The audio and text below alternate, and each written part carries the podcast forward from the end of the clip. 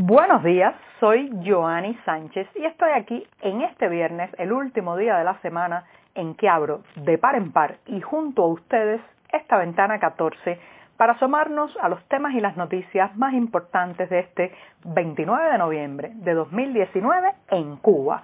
Hoy, hoy comenzaré comentando la noticia que de los 702 cubanos que estaban en una misión médica en Bolivia, solo, solo 205 tenían un título como galenos. Por otro lado, las críticas y las dudas rodean al video contra el opositor José Daniel Ferrer que transmitió la televisión nacional el pasado miércoles. Un viceministro de Cultura retó a duelo a varios internautas que lo criticaron en la red social Twitter y ya les daré algunos detalles. Y por último, una pincelada cultural. El teatro japonés llega a La Habana. Y bien presentados los titulares, voy a pasar a revolver para tomarme el cafecito informativo. Ese que de lunes a viernes comparto junto a ustedes, recién colado, breve, un poco amargo, como saben que me gusta a mí, pero siempre, siempre necesario.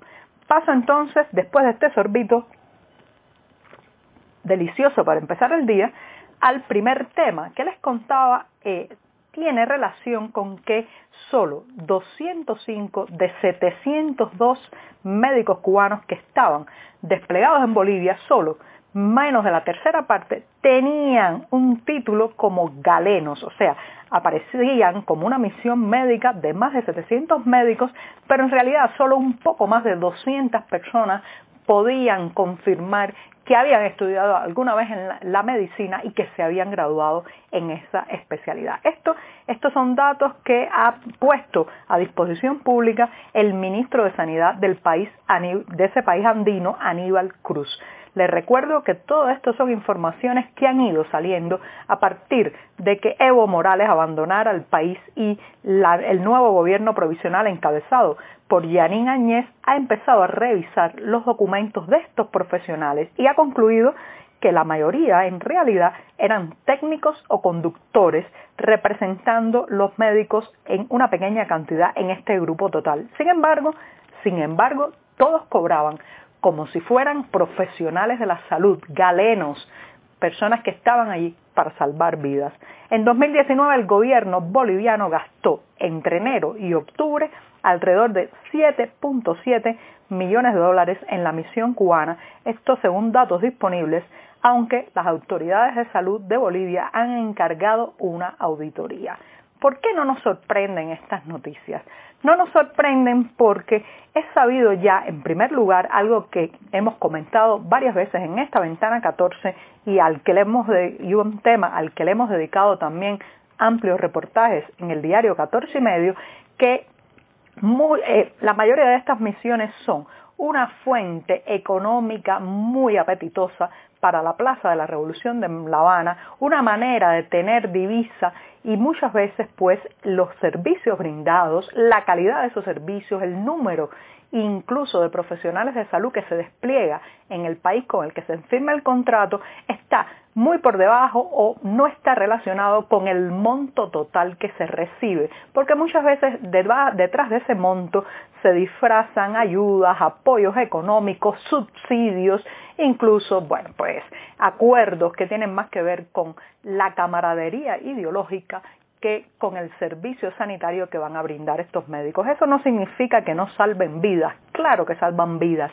pero lo cierto es, como están demostrando estos números, que entre col y col se va mucha lechuga y entre personas que están ahí para eh, velar por la salud, dar consultas médicas, recetar una medicina, evidentemente va también un personal que podemos intuir eh, es demasiado voluminoso en este caso como para ser solamente conductores y eh, personas que coordinan a los médicos. Evidentemente, quienes están denunciando la injerencia cubana de personal de seguridad, de inteligencia, de control social en estas misiones, pues ahora, ahora con esta información que ha sacado a la luz pública el nuevo gobierno de Bolivia, pues empiezan a confirmar algunas de sus hipótesis. Eh, según eh, bueno, pues varios eh, medios que han seguido este tema, la embajada cubana en La Paz se ha negado, se ha negado a responder preguntas a partir de que esta información ha ido saliendo a los medios bolivianos. Así que bueno, esperemos la auditoría que eh, se haya mandado a hacer, a ver, a ver qué nuevos números, qué nuevos detalles salen de todo esto. Y bien, con eso me voy rápidamente al segundo tema del día. Voy a revolver y me voy a tomar otro cafecito porque es viernes y hay que levantar el ánimo que la semana se termina. El segundo tema está relacionado con algo que ya había tocado ayer aquí en esta ventana 14. Les recuerdo que el miércoles en la noche, en el horario estelar de la televisión cubana, se transmitió un material muy burdo, muy manipulado contra el opositor José Daniel Ferrer. Ayer, ayer comentaba aquí que este es un tipo de guion de audiovisual, de material en video, que ha sido muy común contra los opositores, disidentes y periodistas independientes en Cuba, pero esta vez está enfocado en un solo hombre y se trata también de una manera de intentar destruir su, reputación, de presentarlo como un preso común y violento y bueno, pues eh, todo esto ha generado una gran polémica y muy interesante durante la jornada del jueves y les voy a contar un poco qué se está comentando no solamente en las calles, sino también en las redes sociales. Por ejemplo, muchas personas apuntan a que el material, aunque intenta presentar, decía, a José Daniel Ferrer, el líder de la Unión Patriótica de Cuba, como un preso común, un criminal común, sin embargo, la mayor parte del material audiovisual se inclina a argumentos de tipo político e ideológico, a intentar vincularlo con la administración estadounidense, con poderes en Washington, y sin embargo eso no tiene nada, absolutamente nada que ver con la causa común que se le está imputando. Presuntamente, según la acusación oficial, eh, José Daniel Ferrer ha sido arrestado el pasado 1 de octubre por provocar lesiones en una persona. Entonces, ¿a qué viene? ¿A qué viene esta diatriba que evidentemente tiene unas coordenadas políticas? Pues claro, la gente no es tonta y se ha dado cuenta de eso. Ya no vivimos en la Cuba donde eh, la televisión nacional nos daba una píldora acabada de información y los cubanos no teníamos otra opción para contrarrestar, comparar y eh, tener otra versión de los hechos. Ahora, afortunadamente, las redes sociales, el acceso a Internet y una serie de fenómenos de compartir contenido que han aparecido en la sociedad cubana permiten, permiten que la gente se entere un poco más. Y también hay más cultura cívica y jurídica. Por tanto, la mayoría de las personas se están preguntando en las calles ¿Por qué se ha hecho esto con una persona que todavía no ha pasado por un proceso eh, judicial, que no ha sido condenada a un tribunal y si esto no ha hecho romper la cadena necesaria del debido proceso, del respeto a la inocencia hasta tanto no se pruebe la culpabilidad? Voy a poner dos ejemplos muy interesantes de comentarios que leí además en las redes sociales. Por un lado está lo que ha dicho, o escrito mejor, el exprisionero de la Primavera Negra, Jorge Olivera, poeta, periodista, él asegura que el video está falseado, que el hombre que aparece golpeando su cabeza contra la mesa en realidad es un doble. Olivera tiene una larga experiencia en, bueno, además en represión, eh, porque fue, como decía, en marzo de 2003 detenido y condenado junto a otros opositores en lo que se dio a conocer como la causa de los 75. Así que eh, eh, Jorge Olivera está denunciando en las redes sociales que el video es una burda manipulación, especialmente no solo por la edición y por los fragmentos arbitrarios que coloca, sino sobre todo por la escena que ha sido más controversial de la escena de los cabezazos de José Daniel Fuego sobre la mesa. Olivera asegura que es totalmente falsa. Por otro lado, el abogado Eloy Viera Cañive, él este es colaborador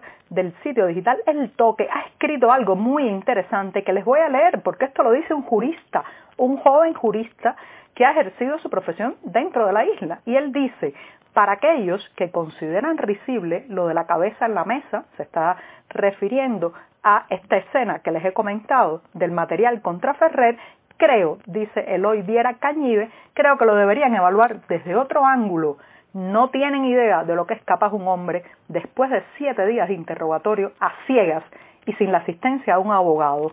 Cañive asegura que los ha visto reconocer delitos que no cometieron con tal de que paren. Miren qué interesante que un joven abogado graduado de las universidades cubanas está advirtiendo de los malos procedimientos, la coacción, la amenaza y la violación de eh, los requisitos indispensables para un interrogatorio justo. Y por último, está otro comentario que leí en la red social Twitter. Este es un comentario alineado con la versión oficial. Y era alguien que ayer aseguraba en la red social Twitter que a José Daniel Ferrer le van a caer largos años de condena. Y yo me preguntaba, ¿cómo es posible que ya sepa que va a ser condenado a largos años? ¿No será todo esto un juicio montado y más que montado como un resultado ya preparado para el que se está creando una opinión pública favorable a ese juicio y desfavorable al acusado. Les dejo estas preguntas porque es muy interesante lo que se está contando en las redes sociales. Recuerden, recuerden que la información, la opinión, es como un calidoscopio de pequeñas piezas que hay que ir armando. Así que les dejo varias piezas aquí para que las tengan.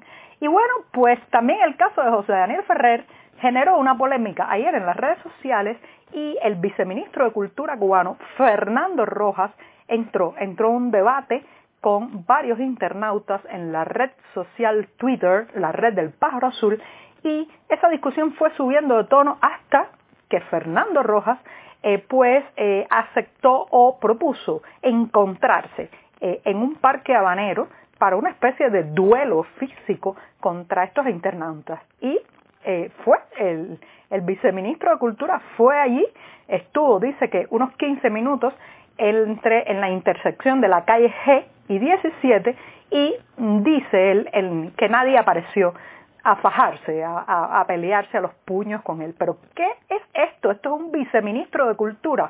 Si fuera un funcionario menor, si fuera alguien que no tiene un cargo público, quizás podría entender esta violencia, ese deseo de llevarse a las manos. Pero lo cierto es que este es el viceministro de Cultura. La cultura es entendimiento, la cultura es conciliación, la cultura es palabra. Entonces este señor, que evidentemente tiene una paciencia muy limitada, se ha encendido en las redes sociales y ha decidido pasar a la acción en las calles. Fernando Rojas, las redes sociales son así. Usted tiene la piel muy delicada, tiene que aprender a recibir la crítica, a que otros tienen otras maneras de ver la vida, otros criterios. Eso no significa que cada vez que a uno le dicen algo que no le gusta, hay que irse a las manos. De todas formas, tengo que reconocer que Fernando Rojas es de los pocos funcionarios cubanos que responde a los ciudadanos en Twitter. Pero bueno, ya vemos, ya vemos cómo responde. Ahora me voy ya rápidamente recordándoles que si está en La Habana, hoy viernes 29 y mañana mm, sábado 30 de noviembre a las 7 de la noche con entrada libre hay un lujazo cultural para aquellos que aman el teatro. Se trata de una invitación al teatro japonés Kabuki en el Teatro Martí. El Teatro Martí está ubicado en La Habana Vieja, le reitero, viernes 29, sábado 30, 7 pm. Este teatro japonés tradicional que bueno, se caracteriza por su drama y también por el uso de maquillajes muy elaborados. Y con esto, con esto me despido hasta el lunes.